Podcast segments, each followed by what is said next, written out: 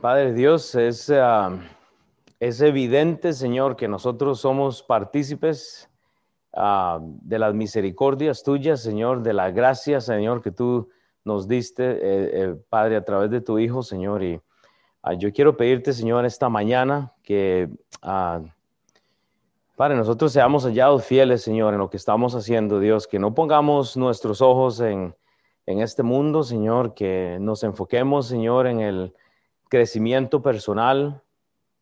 Padre, que no, que no estemos confiados en que ya sabemos algo, Señor, que, que Dios, que tú,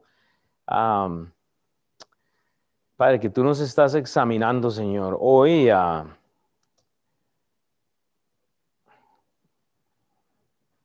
hoy es un domingo tal vez un poco triste para mí, Señor, por esta semana, el, el tener la noticia de que un siervo, Señor, que ha sido hallado fiel, Señor, como Mark Trotter, eh, eh, este pastor misionero, Señor, ha hecho tanto, Señor, eh, ha invertido tanto en nuestra iglesia, Señor, y, y, hoy pues él tiene que levantarse con la noticia, Señor, que puede tener días de vida, Señor, que excepto que tú, Padre, haces algo literalmente supernatural, Padre, la, la, vida de, de Mark Trotter. Um, pues no la vamos a tener acá, ¿verdad? Y está bien, Padre, la, muerte debe generarnos gozo porque es, la, es el ascenso, Señor, a, estar allá a la diestra, Señor, y estar allá con, la gente que ya, eh, ya está en el otro lado, Dios. Y, y no sé, para, para, para mí eh, eh, personalmente a veces lo veo uno como un castigo, Padre, que un siervo fiel, Señor, que un pastor, un hombre que, que ha hecho tantas cosas, Padre, tenga un diagnóstico así, Señor, pero al mismo tiempo me, me, pone, Señor, a mí en una situación en la cual estoy pensando qué es lo que voy a hacer yo con mi vida, Señor, con mi tiempo y, ver la fe, Padre, que Mark tiene, de que él ha peleado, Señor, literalmente la, la buena batalla, Señor, y, y Padre, yo he sido tan infiel, Señor, con mi tiempo, con mis talentos, Señor, con mis tesoros, Señor. Eh, eh, he sido tan infiel con todo lo que tú me has dado, Señor, que pues este, es difícil de digerir, Señor, que, todavía tenemos matrimonios lidiando a ver si van a venir a la iglesia o no, parejas si, si, decidiendo si van a seguir a Cristo o no, Señor. Todavía seguimos debatiendo, Señor, si, si voy a la iglesia o no, Señor. O sea, no, yo no quiero ser un pastor motivador, eh, motivador, Señor. Yo quiero ser un pastor que sigue a Dios, Señor, pero necesitamos miembros hambrientos, Señor. O sea, miembros hambrientos, Señor, de leer la Biblia, Señor, de leer literatura que nos ayuda, de leer buena teología, Padre, de, de, sentarnos a escuchar con un espíritu humilde, Señor. Pero no, tú nos diste a Mark para darnos un ejemplo grande, Señor. Y yo voy a pedir por un milagro. Dios, voy a pedir por un milagro, Señor. Hace algo que realmente nos va a, avivar aún más, Señor. Pero si es así, Señor, que tú llevas a Mark, Padre, gloria a Dios. O sea, la, la, la gloria, Padre, es para ti al final del día, Señor.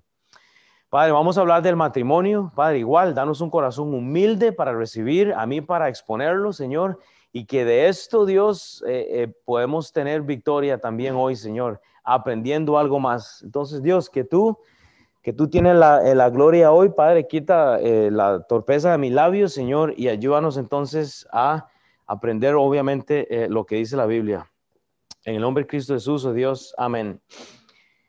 Entonces, en Primera de Corintios 7, eh, vamos a comenzar eh, algo que es, eh, híjole, es un pasaje difícil, ¿ok? Porque se lo voy a decir qué es lo que pasa.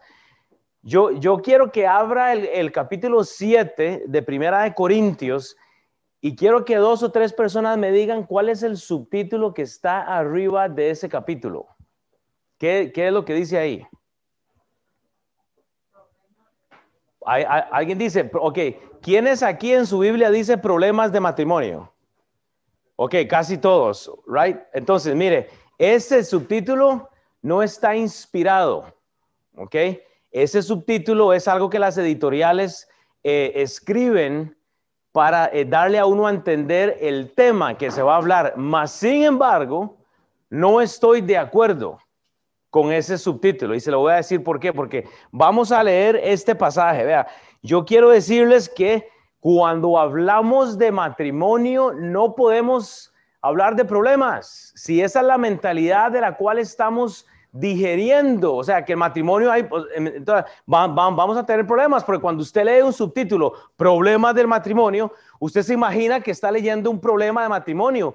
Y literalmente, palabra por palabra, este pasaje no habla de problemas de matrimonio. ¿Sabe de qué habla? De una carnalidad. Ah, bueno, Will, pastor, yo no entiendo cómo usted dice, bueno, ya se lo voy a probar, o sea, vea lo que dice la Biblia. Entonces, ¿qué dice la Biblia? Bueno, el matrimonio eh, no es el lugar a donde vamos a tener problemas, sino más bien a donde vamos para que la obra avance. Si usted se casó para que juntos la obra avance, o sea, eso es todo. El matrimonio es de un hombre, una mujer reproduciendo un reino físico, ¿ok? Por, por, porque es algo físico, pero es algo espiritual, porque Dios permitió que usted se casara para ministrar mejor.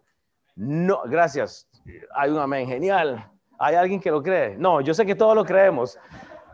Pero bueno, o sea, em, entonces, antes de, este capítulo, nosotros, eh, de este capítulo 7, nosotros hemos visto muchos temas doctrinales, este, problemas en la iglesia, hemos visto bastante, ¿ok? Pero yo quiero, y, y, ponga usted esa nota ahí, porque no voy a dar todo el contexto, pero esta es una referencia cruzada. Apunte Malaquías 2, 14 al 16. No voy a ir ahí por asunto de tiempo. Esa va a ser la tarea que le, voy a dejar. Vaya a Malaquías capítulo 2 del 14 al 16 y yo quiero que usted lea Primera de Corintios con los ojos de Malaquías 2 capítulo eh, versículo 14 al 16. Usted quiere saber qué piensa Dios en cuanto a repudiar a su mujer, en cuanto al divorcio. Entonces vea los ojos de esta enseñanza hoy con los ojos de Malaquías. ¿Me explico? Ok, tal vez si nos da tiempo podemos leerlo, pero vea, empecemos en la nota. Primera Corintios 7, vamos a cubrir del 1 al 7, dice la escritura. En cuanto a las cosas que me escribisteis, bueno le sería al hombre no tocar mujer, right? Buena idea.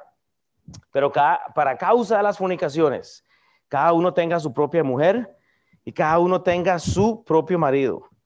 El marido cumpla con la mujer el deber conyugal, asimismo la mujer con el marido.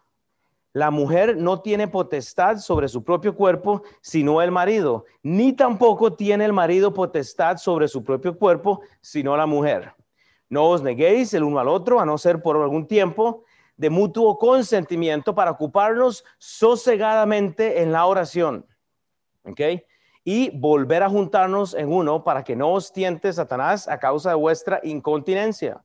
Mas esto digo por vía de concesión, no por mandamiento.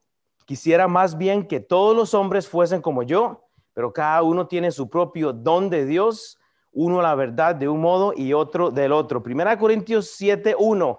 Yo quiero que usted apunte en ese versículo 1. Ahí hay una sugerencia. Vea lo que dice la Biblia me justifico. Dice Pablo, en cuanto a las cosas que me escribisteis, la sugerencia se da cuando hay un problema. Sí, Pablo no está confrontando este problema, ¿ok?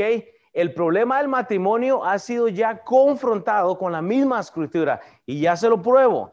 Pero entienda que la sugerencia que da Pablo, porque repito, es una sugerencia, es un consejo, es un mensaje, es en respuesta. Entonces, vea, vea por eso que la teología a veces nos, nos, juega una mala pasada, porque aquí dice en, eh, problemas del matrimonio. Bueno, un momento, es que no es el matrimonio el problema. El matrimonio es la fornicación. El matrimonio es el adulterio. El matrimonio es que usted no está viendo a su esposa o a su esposo con los ojos de Cristo. Porque luego dice, en cuanto a lo que me, en las cosas que me escribisteis, o sea, Alguien le está preguntando a Pablo. Yo le puedo dar todas las notas, pero hubo una carta que le llega a Pablo con dos personas, o sea, un mensajero le escribe a Pablo. Pablo entonces dice, hey, en cuanto a las cosas que me escribisteis, Pablo dice, bueno le sería al hombre no tocar mujer. Entonces Pablo está sugiriendo esto, él no lo está mandando, pero le dice, bueno, usted puede estar en una relación con alguien, no la toque. ¿Me explico? No la toque, porque usted, ustedes y yo que estamos casados saben lo que significa ponerle la mano a su mujer, ¿verdad? En aquellos primeros días. ¡Woo! Y todavía, no me diga que nada pasa, porque si no pasa algo, entonces usted tiene un problema. Me explico. En cuanto a las cosas que me escribisteis, la sugerencia se da cuando hay un problema. Pablo reacciona a una acción de ellos. ¿Cuál es la acción? La fornicación de la iglesia de los Corintios. Esta mente corintiana se había metido en la iglesia. Repito, la palabra corintiana no existe. Me la inventé yo, entonces voy a ponerla en el diccionario. Pero es una sugerencia que no es mandatoria, porque Pablo le dice, mira, mira, mira, mira, mira, Cris, bueno te sería que no toques a la mujer si, si no es tuya. O sea, es lo que está diciendo Pablo. Entonces, podríamos decir que lo que está pasando acá es que Pablo responde a una crisis de esta iglesia. Y si usted no me ha seguido, empezamos en 1 Corintios 1 y ahora llegamos al capítulo 7. Entonces, si, usted ha perdido esos mensajes, están en la página web, usted puede ir a verlo, pero Pablo está respondiendo a eso. En cuanto a lo que me escribisteis, él va a aconsejar, Él no va a mandar o dar un mandato. Todas las cosas me son lícitas. Usted puede hacer lo que usted quiera, pero la Biblia dice que los ojos del Señor están en todas partes. Usted no se va a escapar. Todo me es lícito, mas no todo me conviene. Usted tiene derecho a hacer lo que usted quiera en su mente. El corintiano tenía esa mentalidad, yo hago lo que yo quiero. Yo me caso para tratar a mi mujer como yo quiero. O sea, no es el punto. Pablo había dicho, todo me es lícito. Pero hermanos, ya la Biblia ha explorado el tema del matrimonio desde el Génesis y ya se lo voy a probar. Pablo ya había aprobado esto. Pablo ya había hablado del matrimonio. Y es lo que estaba leyendo Mao ahí en Efesios, Génesis 2.18, muy claro desde el inicio. O sea, ¿qué dice la Biblia en cuanto a matrimonio? La Biblia no sugiere el divorcio, eh, la Biblia no sugiere el que usted repudie a su mujer o viceversa. La Biblia dice desde Génesis, y dijo Jehová Dios, no es bueno que el hombre esté solo, le haré ayuda idónea. O sea, Dios sabía el carácter que tiene el hombre. Pablo reconoce eso cuando dice, bueno le sería al hombre no tocar mujer. Se estaba quemando la iglesia de Corintios, por supuesto. No me diga que usted está casado y, hermanos, e, el hombre, o sea, está guiado por otro, eh, eh, vamos a ver, eh, la testosterona nos juega a veces una mala pasada a los hombres, pero Dios nos hizo así. Por usted puede llevar esos pensamientos, esos deseos, usted puede llevar eso a Cristo. La mujer está más, más este, guiada, está más liderada por, el corazón, la emoción, o sea, es más sentimental, hermanos. Bueno, hombre, no se sientan mal cuando usted dice, pero ¿por qué yo lucho con mi carne? Porque, bueno, así lo hizo Dios. Porque Dios sabía desde el Génesis. En Génesis 2.18, y dijo Jehová Dios, no es bueno que el hombre esté solo, le haré ayuda idónea para él. Él, él reconoce no solo en el trabajo, pero en la parte este, relacional. Génesis 2.24, por tanto dejará el hombre a su mujer, a, a, su padre y a su madre, y se unirá a su mujer, y serán una sola carne. Eso es algo íntimo. Pastor, yo no estoy casado, yo no estoy casada. Hermanos, únase una sola carne con Cristo en un devocional. Es el principio práctico que yo les he estado diciendo. Efesios 5, Efesios 5, empezamos en el 21, igual, este, leyó algo más, someteos los unos a los otros en el temor de Dios. Exactamente, primero, hermanos, un matrimonio no sujeto al temor de Dios no es un matrimonio que está fundado sobre la roca. Dice, las casadas estén sujetas a sus propios maridos como al Señor, porque el marido es la cabeza de la mujer, así como Cristo es la cabeza de la iglesia, la cual es su cuerpo y él su salvador. Así que, tomando lo que en cuenta, o sea, así que lo que acabo de decir, como la iglesia está sujeta a Cristo, hermanos, es por eso que la iglesia es importante. Así también las casadas lo estén a sus maridos en todo. Oh, oh, oh, oh, oh. De hecho, 25, maridos. Oiga, no es gratis. Amad Amad es un imperativo, es una orden, es algo constante a vuestras mujeres, así como Cristo amó a la iglesia y se entregó a sí mismo por ellas para, oiga, santificarlas, habiéndola purificado en el lavamiento del agua por la palabra, a fin de presentársela a, sí mismo una iglesia gloriosa, que no tuviese mancha, ni arruga, ni cosas semejantes, sino que fuese santa, sin mancha. Así también los maridos, Pablo vuelve a esto. deben amar a sus mujeres como a sí mismos, como a sus mismos cuerpos. El que ama a su mujer, a sí mismo se ama. Hermanos, mucha de la teología apoya de que este pasaje de, de, de um, Primera Corintios, Pablo está en contra del matrimonio, porque él le dice, hey, Mao, bueno le sería al hombre que no toque mujer. No, Pablo no está predicando a favor del celibato. Pablo no está predicando y no está diciendo que es que usted para servirle a Dios tiene que estar casado o no estar casado o estar soltero. Pues era la condición de Pablo, pero Pablo no está eh, mal informando. Así también los maridos deben de amar a sus mujeres como a sí mismos, con sus mismos cuerpos. Dice en el versículo 29, porque nadie aborreció jamás a su propia carne, sino que la sustenta y la cuida como también Cristo a la iglesia, porque somos miembros de su cuerpo miembros de su cuerpo, dice, eh, porque somos miembros de su cuerpo, de su carne y de sus huesos.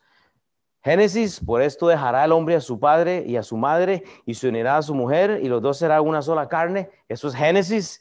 Por lo demás, cada uno de vosotros ame también a su mujer como a sí mismo y respete a su marido. Hermanos, ¿qué más?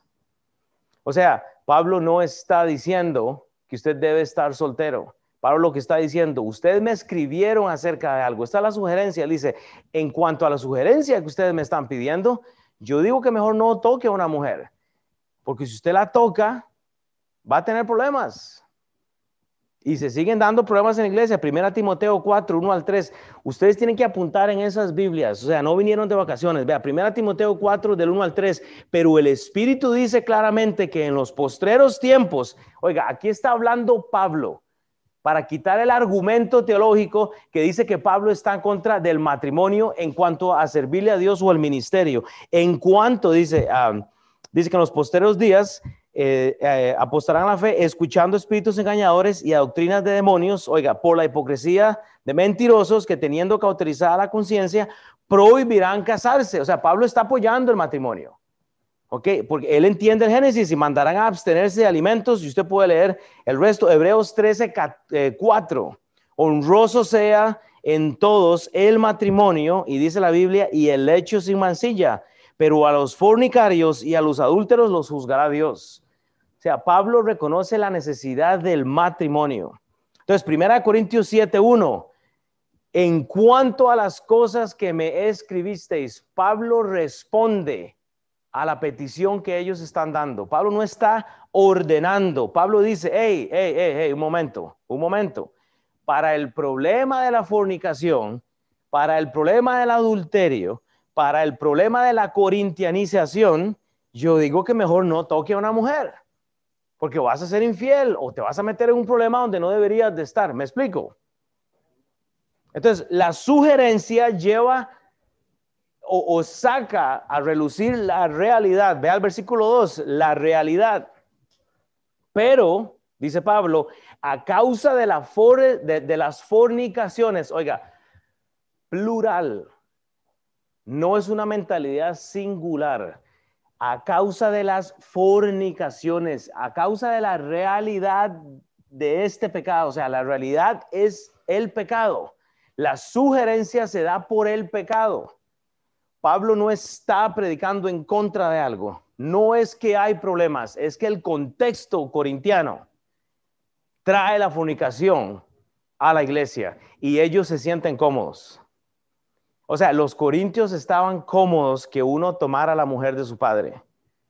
Los, los corintianos estaban cómodos cambiándose de esposa, dejándolas, repudiándolas. Era la mentalidad de ellos. Y, voy a decir algo tal vez, bueno, no, no más bien voy a, voy a filtrar eso por, eh, por asunto de edad aquí, no sé, pero vamos a ver, si usted estudia, ¿cómo puedo decir eso? Si usted estudia la cultura de esta iglesia, usted sabía que lo que los corintios querían hacer era utilizar a la mujer para eh, satisfacer sus necesidades sexuales simplemente para, este, literalmente, eh, tomar a la mujer solo como que, bueno, aquí me quito yo el estrés, ¿verdad? Estoy, pero, ¿me entiendes? O sea, estaban confundidos. Es una iglesia, oiga, que sexualmente estaba pervertida, hermanos. Mucho de lo que se da en nuestros días ahora, que queremos eh, eh, vivir en libertad. Queremos ver, esa es la realidad, hermanos. La realidad es el pecado, porque dice entonces, cada uno tenga su propia mujer sí, eh, eh, y cada uno tenga su propio marido. La realidad, hermanos, es individual. O sea, la Biblia dice que cada uno y cada una.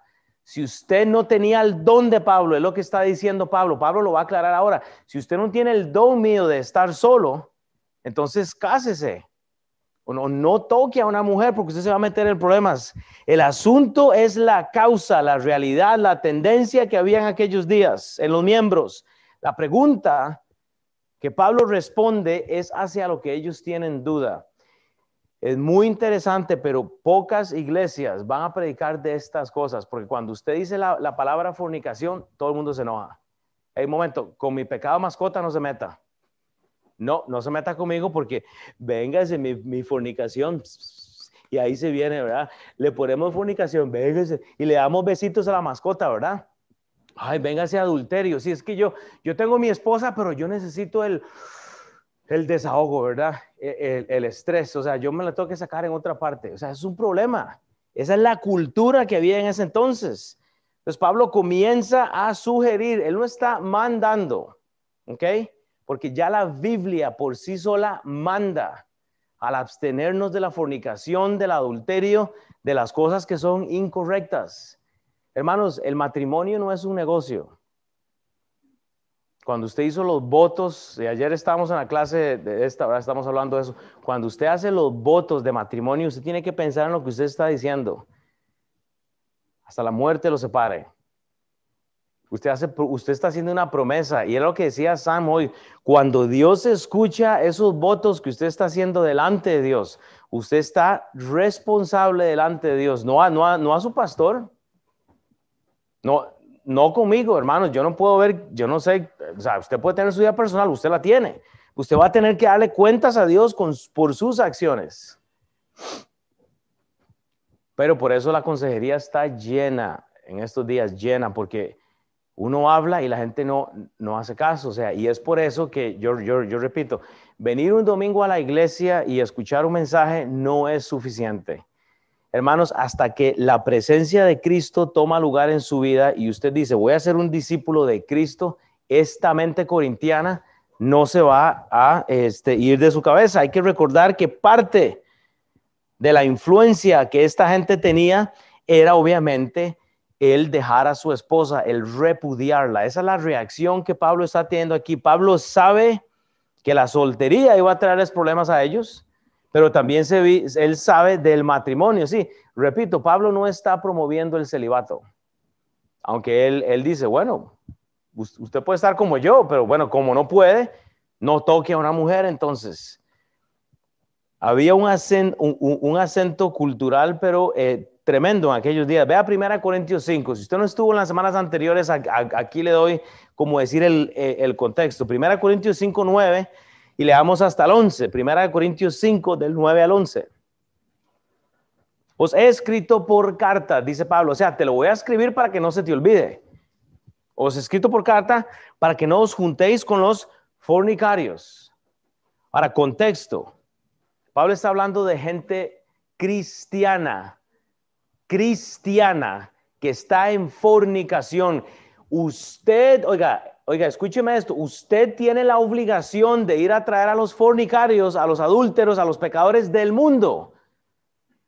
¿Me entiende? O sea, estamos en contra de un mundo homosexual en estos días y no le no, hermanos, escúcheme, ellos ellos son la meta suya es traer al mundo homosexual, al mundo pagano, al mundo perdido, a los pies de Cristo. No es juzgar su vida.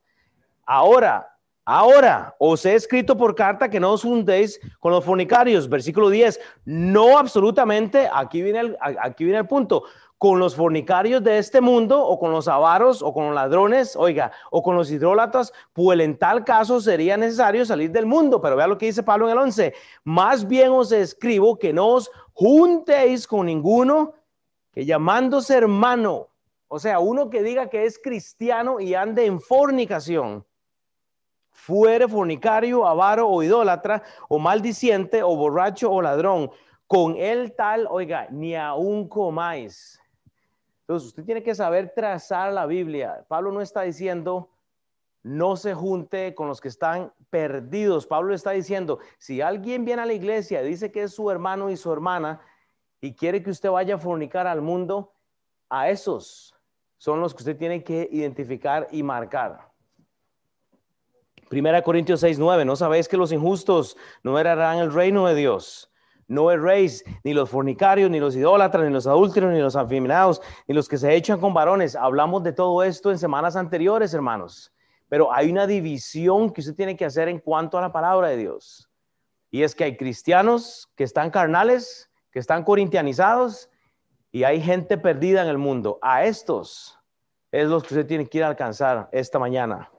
Primera Corintios 7, 3. Entonces vemos, vemos en el versículo 1 la sugerencia, versículo 2 vemos la realidad y en el versículo 3 vemos, oiga, la responsabilidad. Hermanos, usted, tiene una responsabilidad y es algo mutuo. La responsabilidad es mutua. Dice en el versículo 3, el marido cumpla con la mujer.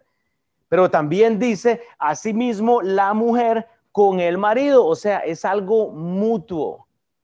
Es algo mutuo. Si usted no tiene sexo con su esposa, después de que usted la ha tratado mal toda la semana, todo el mes y la ha maltratado, o sea, y usted quiere que tenga una sumisión a usted en el aspecto de que, bueno, como yo soy el hombre, ya tiene que someterse a mí. No, hermanos, el marido cumpla, Efesios 5, con la mujer el deber íntimo, conyugal, y asimismo la mujer con el marido. Pero ¿sabe qué es lo que pasa? Queremos un cristianismo gratis, gratuito. Sí, que no me cuesta nada. Sí, no, no nos alcanza con la gracia que Cristo tuvo con nosotros, sino que queremos más y más cosas gratis. No, yo tengo una, hermano, usted no puede tener un matrimonio gratis. Usted escuchó lo que dijo el pastor Sam hoy. De mejor manera no lo puedo haber, él no lo pudo haber dicho. Hermanos, Dios nos dio el matrimonio para matarnos, ¿verdad? Para llevarnos, o sea, para morir a usted mismo, no una muerte física, pero en el matrimonio usted muere, usted tiene que morir a sí misma, a sí mismo, porque usted dice, Dios, el esposo que me diste, pero lo tengo que amar, así hace mi esposa. No, yo no, porque yo soy un, pan de Dios, ¿verdad? Dice ella. Mi esposo es tan... No, hermanos, el matrimonio es difícil. Aquí tenemos, a ver, ¿quién, ¿quién es el que tiene, para salirme un poquito del mensaje, ¿Quién tiene aquí 30 años de, matrimonio? Híjole, aquí tenemos. Ok, ¿cuántos años tienen ustedes de, casados? 27 años de casados.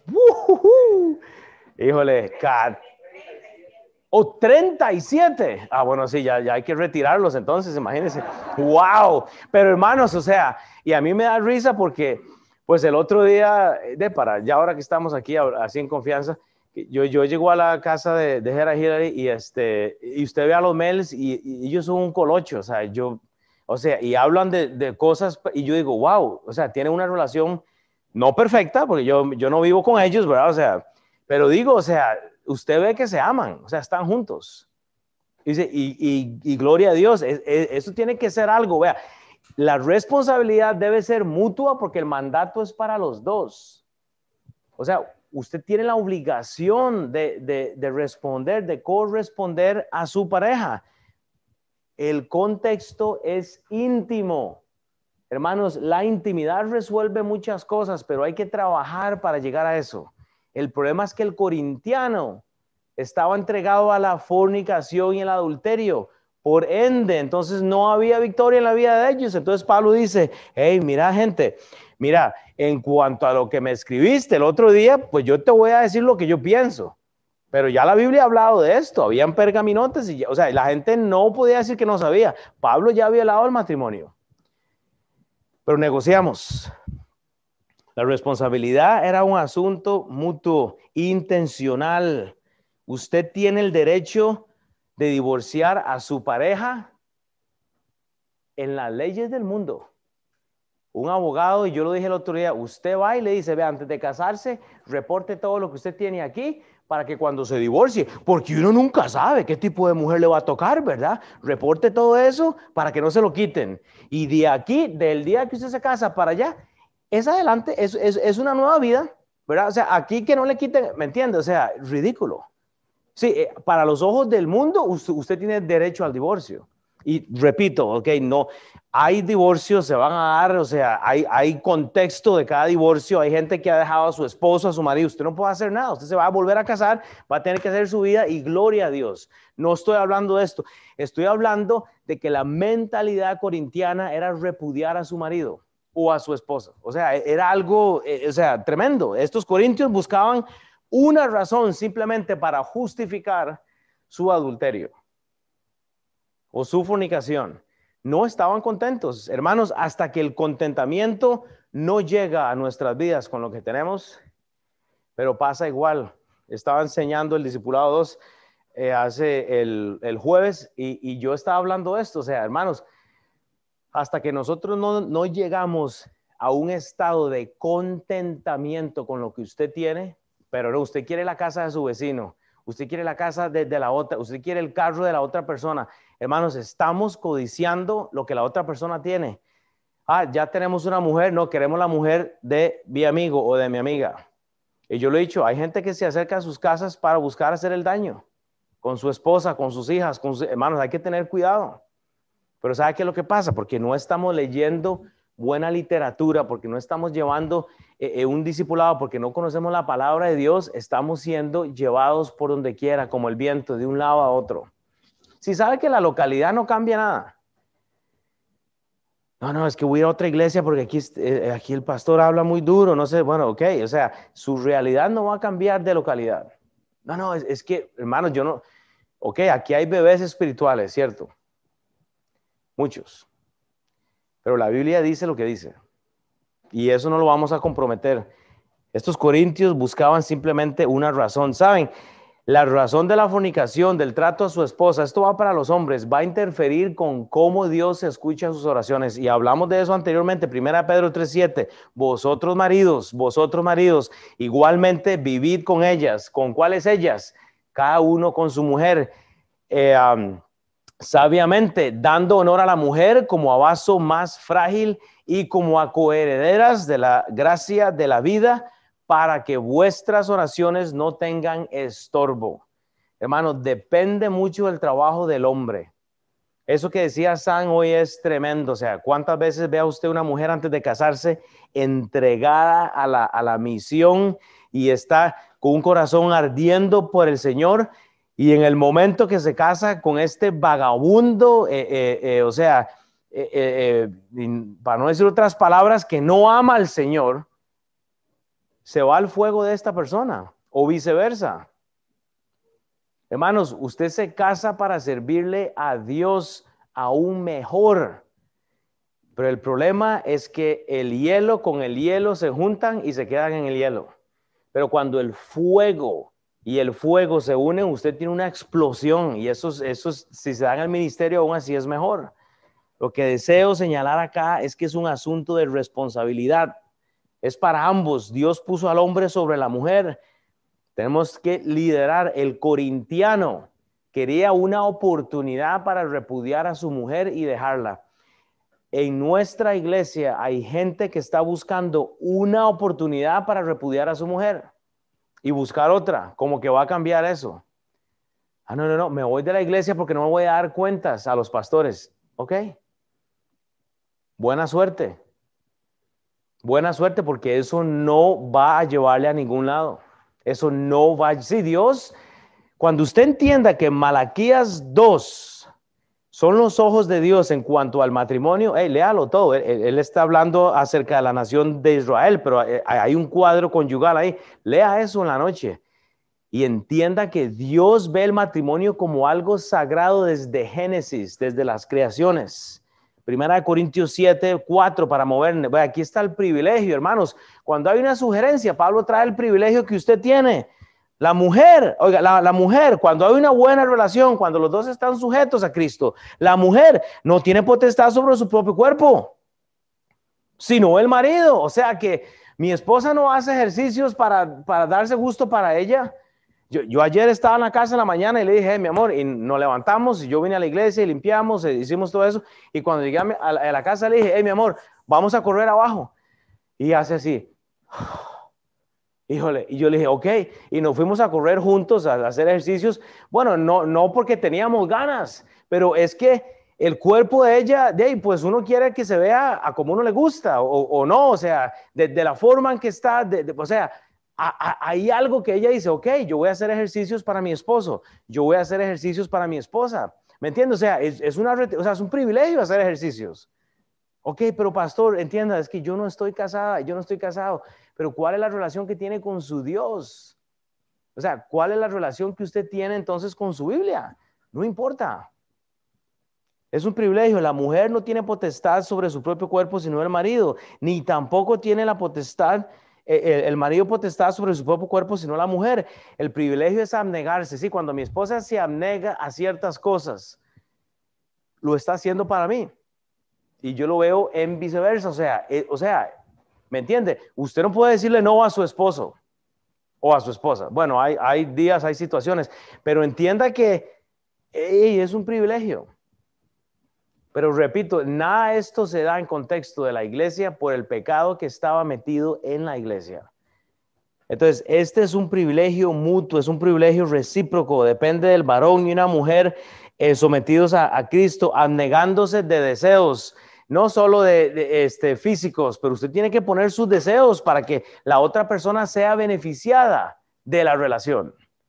Físicamente nuestros cuerpos pertenecen a nuestros cónyuges Quiere decir que el cuerpo de mi esposa no es de ella, es mío y viceversa. Entonces tenemos que hallar contentamiento, eh, pero si yo ando buscando a la mujer de mi amigo o de mi amiga, entonces nunca voy a estar contento, no hay contentamiento. Si ando buscando la casa de mi amigo o de mi amiga, no estoy contento, no estoy contenta, tenemos un problema. Entonces viene la mente corintiana. Dios me dio una esposa y no, no es suficiente, quiero otra. Corintianos, alejémonos, corintianos, no, no podemos vivir así. Génesis 2.24 habla de eso. Pablo excede una total igualdad, o sea, Pablo establece, él lo hace, él dice, gente, esto es algo mutuo, no es algo de, una, de un dominio. Ahora vea, vea al principio en el versículo 5. Vean, vean el versículo 5, aquí vemos el principio, ya, ya vamos a irnos, ok, no se me duerma, pero, pero vea lo que dice el principio. Pablo entonces dice, hey, gente, entienda, vea, entienda, no os neguéis el uno al otro Hermanos, número uno, para ambos. O sea, el principio es para ambos. No negarse uno al otro, a no ser por algún tiempo de mutuo consentimiento. Pero es que la gente le dice no a su cónyuge simplemente porque quiere castigarle de algo. El principio es para ambos con responsabilidad mutua.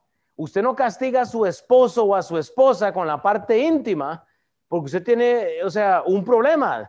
No, no os neguéis el uno al otro a no ser por algún tiempo de mutuo consentimiento. Ya explico esto porque hay un contexto de eso, ¿ok?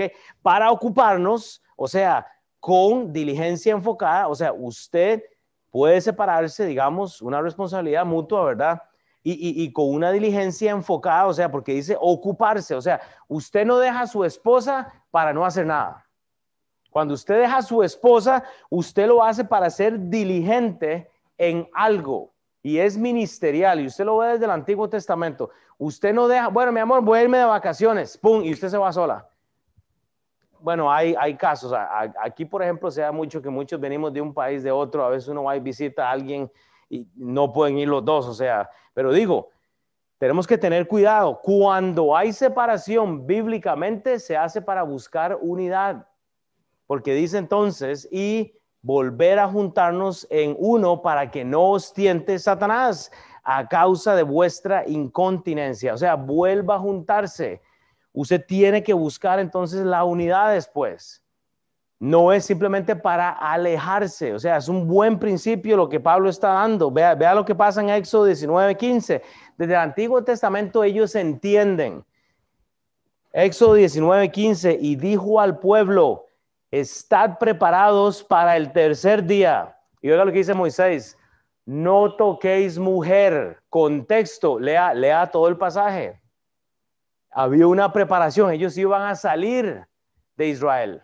Eh, de, Egipto, estaban saliendo, ¿me entiende? Dios iba a dar la ley, o sea, iban a recibir la ley que iba a ser dada. Vea primera de Samuel 21:4. Y el sacerdote respondió a David y dijo, no tengo pan común a la mano, solamente tengo pan sagrado, pero lo daré si los criados se han guardado, a lo menos, ¿qué dice? De mujeres. O sea, podemos separarnos, ¿ok? Pero para sosegadamente estar en la oración, en la preparación, o sea, a veces hay que ayunar, a veces hay que, eh, hay, que ir a un retiro, a veces usted tiene que ir a hacer ministerio. me llamaron a predicar a tal lado, a mí me ha tocado, antes que me iba a Colombia, me iba, eh, o, iba a otras partes que me invitaban a predicar un campamento o algo. Yo me iba, pero me iba para enfocarme en la palabra de Dios. Usted no tiene el derecho a estar dejando a su marido o a su marido, o a su marida, no, a su esposa sola, solo porque usted quiere, ay, que necesito un break. Ay, es que el matrimonio, yo necesito un break. Y, quiero, no, necesito unas vacaciones sola. Uh, es que qué esposo, es que qué esposa me diste. No funciona así. Joel 2.16, reunió al pueblo, santificar la reunión, juntar a los ancianos, congregar a los niños y a los que maman, salga de su cámara el novio y de su támalo la novia. O sea, hey, sepárense, porque Dios va a hacer algo grande. Me explico, el contexto de la separación es ministerial. Usted no tiene derecho a abandonar. Zacarías 7. Zacarías 7, 1 al 3. Aconteció que en el año cuarto del rey Darío vino palabra de Jehová a Zacarías y a los cuatro días del mes noveno, que es Kisleu, dice, cuando el pueblo de Betel, dice, había enviado a Sarecer, qué nombre, ¿verdad? Imagínese ponerle a uno hacia el niño. Sarecer, Sarecer. Híjole, imagínese, o sea, de, no, imagínese. Pero vea el que sigue ahí, con Regem Melech. Regem Melech, deje de portarse mal. Y sus hombres a implorar el favor de Jehová, o sea, están implorando y hablar a los sacerdotes que estaban en la casa de Jehová, de los ejércitos y a los profetas diciendo, lloraremos en el mes quinto. Y oiga los pobres, Dios, haremos abstenencia como hemos hecho ya algunos años. O sea, Dios, pero, pues, ¿me entiendes? O sea, hermanos, es el ministerio lo que nos debe separar. Él, es ir a hacer obra de caridad lo que nos debe separar. No es simplemente hacer lo que nos da la gana. Pero vea, termina este pasaje con un consejo brutal. Y, aquí justifico el versículo 1 entonces, porque el versículo 1 usted tiene que conectarlo con este versículo. Es porque la, Biblia hay que entenderla. Vean, el versículo 1, repito, la sugerencia que él dio en el versículo 1, oiga, se convierte en un consejo. O sea, él empieza sugiriendo, pero vea cómo termina el consejo. Él no está ordenando. Vea, la Biblia dice esto. Y en español, en, en inglés es buenísimo, dice, mas esto digo por vía de concesión. O sea, Pablo dice, yo estoy hablando de esto por el problema común que ustedes tienen allá. Pero yo no lo estoy mandando. O sea, busque esa palabra concesión en el diccionario. Pablo no está ordenando. Él dice, hey, mira, lo que yo les estoy diciendo, la sugerencia que yo les estoy diciendo, no es por un mandamiento. Porque de hecho, ya en Efesios 5 hablé del matrimonio. Ya en Génesis hablamos del matrimonio. Oh, el profeta Malaquías en el capítulo 2 ya habló del matrimonio. Yo no tengo que negociar el aspecto matrimonial. Ah, no, pero queremos divorciarnos por cualquier cosa. El, el, consejo es a un problema en común, número uno, con un contexto bíblico. ¿Se acuerda lo que Pablo dijo en 1 Corintios 6? Todo me es lícito. Corintianos, hagan lo que ustedes quieran. No todo le va a convenir. Dejar a Dios no le va a convenir. Dejar a su esposa no le va a dejar a su esposo. No, es lícito. Usted puede hacerlo si usted quiere. Usted puede elegirlo. Porque Dios no le maneja su, eh, su agenda. Usted lo elige. Pero entendamos que el consejo de Pablo es debido a lo que la, infección que esta iglesia tiene. Vea 1 Corintios 7, 9. Y me queda un pasaje más eh, y, ya, y los dejo ir, ¿está bien? 1 Corintios 7, 19. 1 Corintios 7, 19 dice, la circuncisión nada es, y la incircuncisión nada es. Pero dice, dice Pablo, sino el guardar los mandamientos de Dios. Contexto, lo que Pablo está diciendo en, el versículo de 1 Corintios 7, 6 es por concesión. Él no está mandando porque la, Biblia ya ha mandado el asunto. Primera Corintios 7, 25, en cuanto a las vírgenes, no tengo mandamiento del Señor, mas doy mi parecer, dice Pablo. O sea, yo les digo lo que yo pienso, pero el mandamiento ya fue dado. ¿Entienden la, lírica aquí? O sea, ¿me entiende? Con quien ha alcanzado misericordia el Señor para ser fiel. Primera Corintios 14, 37. Si alguno se cree profeta o espiritual, reconozca que lo que os escribo son mandamientos del Señor. Entonces, por supuesto, Pablo no está aprobando el repudiar a su mujer. Pablo está reforzando que todo lo que él está escribiendo en la carta de Primera de Corintios 7 es inspirado por Dios, útil para enseñar, y usted puede leerlo, ¿me entiende? Él, no hay una contradicción en la Biblia.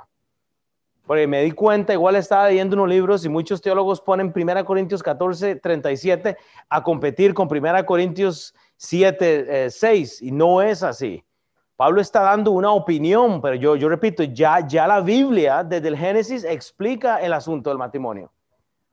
E, espero ser claro. Históricamente muchos judíos estaban pensando que para servir a Dios había que entonces considerar el celibato, o sea, no tener mujer. Eso no es lo que Pablo está diciendo. En cuanto a lo que me escribiste, bueno le sería al hombre no tocar mujer. Por el contexto, que no le metan un gato por una liebre, como decíamos. No es, Pablo no está promoviendo el no casarse es el contexto de la iglesia. Pablo desea que fueran como él, solteros, pero él sabe que los corintianos estaban viviendo corintianizadamente, estaban incorrectamente viviendo en libertinaje. Termino con el versículo 7, entonces, Primera Corintios 7, 7. Hermanos, toda la iglesia, toda la Biblia debe llevarnos a una práctica. Porque vea lo que dice la Biblia entonces quisiera, o sea, la, la práctica del celibato o la práctica de casarse es literalmente opcional. Usted no le va a servir mejor o peor a Dios soltero o soltera o casado. Hermano, usted está contento en donde usted está, donde Dios lo ha llamado. Usted está tranquilo. Quisiera, dice Pablo, o sea, es opcional. Yo quisiera más bien que todos los hombres fuesen como yo. Contexto, Pablo era soltero, o sea, bueno, no voy a decir soltero, porque ya tendríamos que explicar eso. Hay muchos que dicen que él fue casado, se divorció, luego ministró. Hay gente que dice que Pablo nunca se casó, estuvo en celibato toda la vida. Podríamos hablar de eso, no sé, no hoy, pero Pablo dice, quisiera más bien que todos los hombres fuesen como yo. Él reconoce su estado. ¿Ok? Pero dice, pero cada uno tiene su propio don de Dios. Hermanos, el celibato o estar sin, sin esposa no es algo en común. Yo no puedo esperar que todos los hermanos estemos en celibato. No funciona así. A contrario, como la Iglesia Católica exige que el, el, ¿cómo se llama? El, padre no se case. Bueno, eso va en contra de 1 Corintios 3, de primera de Timoteo 3, entonces, o sea, marido y una mujer, o sea, digo, y, podríamos hablar más de eso luego, pero el punto es que ni una ni otra, en el estado que usted esté, esté contento, sirve a Dios. O sea, lo que Pablo quisiera decirles a ellos, que ellos pueden ser como él, pero cada uno tiene su propio don de Dios. Hermanos, eh, vea, escúcheme, y se lo voy a decir así, yo no tengo el don del celibato, gracias a Dios. No lo deseo y no lo quiero, le doy gracias a Dios por mi esposa. No quiero tener el deseo del celibato porque eh, el casarse es genial. Y gloria a Dios. ¿Qué dicha? Alguien que dice amén. tenemos que decir amén cuando yo digo ahí, porque gracias a Dios estamos casados. Los que estamos casados y los que no, tenemos que seguir orando por una esposa. Pero eso tiene que llevarnos a un, a un estado de contentamiento. Sí, la práctica de la cual Pablo está hablando no es algo en común e, es cada quien tiene algo diverso, porque dicen entonces en el versículo 7, uno a la verdad de un modo. O sea, lo que Alex tiene no es lo mismo que, Will tiene. Y yo se los he dicho, en cuanto a la predicación, usted lo va a ver siempre. Hay gente que va a enseñar, hay unos que enseñan diferente, otros que tienen más. Yo no considero que he tenido el don de la enseñanza jamás. Yo creo que Dios me ha, me ha llevado en un proceso muy largo. Hay gente que yo le puedo decir que tiene el don de la enseñanza y son, el, hay dones diversos y vamos a llegar ahí. O sea, cada quien tiene un don. En cuanto a esto, Pablo reconoce que él quiere que todos sean como él, pero cada uno tiene un don, uno la verdad de un modo y otro la verdad de otro. Termino con esto, hermanos, entonces. había una vez, vea, váyase a Mateo 19, del, del 1 al 2, y termino con esto. Había una vez, ¿a quién le gusta esa sección? A mí me gusta mucho. Bueno, hay un par de manos levantadas. Había una vez vamos a ir al kinder para cerrar. había una vez, había una historia en Mateo 19. Ahora, yo prediqué acerca de este pasaje anteriormente, todas las notas están en línea, usted puede buscarlas, pero vea, había una vez, Mateo 19, del versículo 1 al 12, había una vez que aconteció que cuando Jesús terminó estas palabras, se alejó de Galilea y fue a las regiones de Judea al otro lado del Jordán. Y le siguieron grandes multitudes y los sanó allí. Entonces vinieron a él los fariseos, tentándole y diciéndole, ¿es lícito al hombre repudiar a su mujer por cualquier cosa? Esa es la mentalidad del mundo, hermanos. Él respondió y les dijo, ¿no, no habéis leído que el que los hizo al principio, Génesis 1.27, Génesis 5.2, varón y hembra los hizo? No hombre con hombre, no mujer con mujer. Esas son palabras mías. Versículo 5. Y lo dijo, por esto el hombre dejará padre y madre y se unirá a su mujer y los dos serán una sola carne. Génesis 2.24, ¿verdad? Así que son ya, así que no son ya más dos, sino una sola carne. Por tanto, dejará, eh, eh, por tanto, lo que Dios juntó, no lo separa el hombre. Le dijeron, ¿Por qué pues mandó Moisés dar carta de, divorcio y repudiarla? O sea, sigue los fariseos de majaderos. Él les dijo, por la dureza de vuestro corazón, Moisés os permitió repudiar a vuestras mujeres. Más al principio no fue así, o sea, dejen de ser majaderos. Usted puede hacer lo que usted quiera, pero eso no es lo que Dios quiere. Malaquías 2. Y nueve dice, y yo os aquí, no, y yo os digo que cualquiera que repudia a su mujer, salvo por causa de fornicación, se casa con otra, dice adultera, y el que se casa con la repudiada, adultera. Pero, pero vea el punto que voy, porque aquí termina, versículo 10, le dijeron sus discípulos, si es así, es la condición del hombre con su mujer, de no conviene casarse, o sea, le dicen, de ahí como que, entonces no conviene casarse terminamos aquí, dice, entonces él les dijo, no son capaces, dice, no son, no todos son capaces de recibir esto, sino aquellos a quienes es dado, o sea, está hablando de un don, pues hay eunucos que nacieron así del vientre de su madre, y hay eunucos que son hechos eunucos por los hombres y hay eunucos que asimismo se hicieron eunucos por causa del reino de los cielos. El que sea capaz de recibir esto, que lo reciba. Hermanos, no todos podemos ser eunucos. Un, eunuco, podemos hablarle de eso, era la castración, era no tener los testículos. por ende, no había entonces una función del miembro varonil de una forma adecuada. Digo, no todos podemos ser eunucos. Gracias a Dios yo no soy.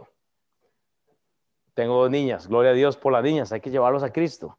Entonces vea, ay pastor, usted metió tanta cosa en la cabeza, yo no sé si le entendí, me enredé en algo. Bueno, pregúnteme, o sea, hágame preguntas, podemos hablar de algo, puede ser que algo se dijo y quedó así, hablemos. Pero si usted quiere resumir lo que yo dije esta mañana, voy a terminar cuatro minutos antes. Yes. Si usted quiere resumir lo que hablamos esta mañana, yo les di subtítulos. Versículo 1, una sugerencia de una realidad y la responsabilidad nos dan un privilegio, principio, oiga, que nos lleva al consejo y una buena práctica. ¿Por qué una buena práctica? Porque no todos vamos a ser iguales, hermanos. Yo quiero que usted cierre los ojos y ore ahí. Si hay preguntas, por favor, díganmelo. Hermanos, estemos orando eh, para este, eh, por las personas que están enfermas. Hay mucha gente enferma, incluyo mi esposa con Joel. Alex va a cerrar y este, eh, ¿alguien me, llamó? ¿Y, qué dije yo? Los estoy probando. Si mi hermana está bien enferma, Alex va a cerrar con una palabra. Las mujeres a las 12 y 10 que tienen hijos pequeños, corran para afuera. Y Alex cierra con una oración. ¿Está bien? Cierren los ojos entonces.